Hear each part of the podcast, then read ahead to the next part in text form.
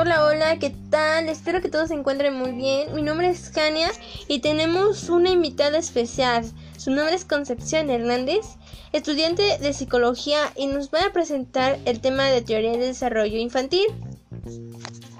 Hola, ¿qué tal, Jania? Muy buenas noches. Muchas gracias por la invitación.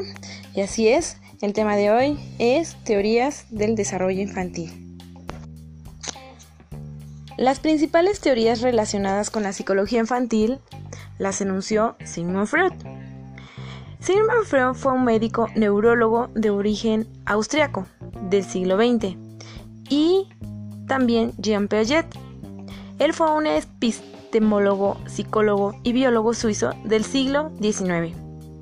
Según Freud, es imprescindible el desarrollo de una personalidad sana, para que el menor satisfaga sus necesidades. Este desarrollo se divide en diferentes etapas psicosexuales que designarán la personalidad del mismo en la edad adulta. La primera etapa que tenemos es la fase oral. Eh, es la zona de placer, frustración y conflicto y la cual se encuentra en la boca. Según Sigmund Freud, morder un juguete, chuparse el dedo u otras actividades. Orales son las únicas motivaciones de los niños en el primer año. La fijación en esta fase puede provocar en el futuro inmadurez, pasividad y dependencia. La siguiente etapa es la fase anal. Esta fase se desarrolla en los niños, comprendidos entre 1 y 3 años. En esta etapa la zona erógena es la zona anal y uretral.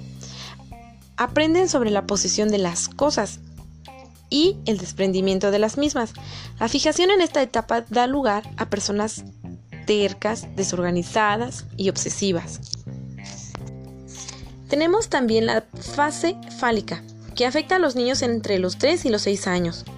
En esta etapa los niños son conscientes de su propio cuerpo y de la diferencia entre niño y niña. Los genitales son la zona erógena en esta edad. Pueden darse dos situaciones. Complejo de Edipo, en la que el niño se ve atraído por su madre, y el complejo de Electra, en el cual las niñas se ven atraídas por su padre.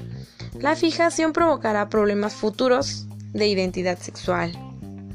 Eh, ¿Qué nos referimos a la fijación? A que esta fase no trascienda, sino que quede ahí, y eso nos puede traer futuros de identidad sexual. Em, si nosotros observamos muchas veces los niños y las niñas, sobre todo las niñas tienen apego con el, con, con el papá y los niños con la mamá, pero son etapas que regularmente desaparecen a los 6 años, pero en algunos casos esta etapa puede ser que sea una fijación y como bien lo mencionaba Sigmund Freud, traerán problemas futuros sexuales, de identidad sexual, sobre todo. También tenemos la fase genital.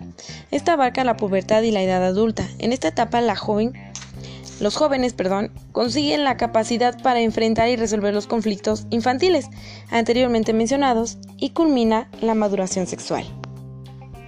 Muy interesante, Connie, pero se me hizo muy interesante también sobre el psicólogo Piaget. ¿Me puedes comentar un poquito más sobre él? Claro que sí. Bueno, pues Jean Piaget consideraba que la afectividad es un subproducto de lo cognitivo, considerado el concepto fundamental. Dado que él creía que los niños pasan a través de distintas etapas, según su intelecto y su capacidad para percibir las relaciones. Según la teoría piagetiana, las etapas del desarrollo intelectual son las siguientes. Tenemos la etapa periodo sensoriomotor. En esta etapa los niños de entre 0 y 2 años empiezan a entender la información que perciben a través de sus sentidos y su capacidad de interactuar con el mundo. Tenemos también el periodo preoperacional. Entre los 2 y los 7 años, los menores aprenden a interactuar con su ambiente de forma más compleja, utilizando palabras, imágenes mentales, pero no se preocupan por la justificación lógica. También tenemos el periodo operacional concreto. Esta etapa ocurre entre los 7 y los 12 años.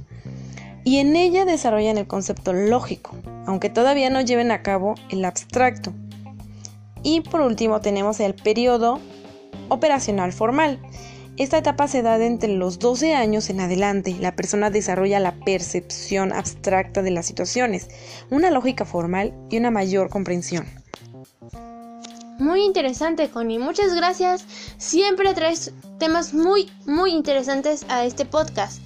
Este, bueno, el tiempo se ha alargado nuevamente, eh, pero esperemos a nuestra compañera Connie nuevamente en este podcast. Pues muchas gracias por la invitación. Fue un honor y un placer para mí compartir estos temas de interés para ustedes. Muchas, muchas gracias. Buenas noches.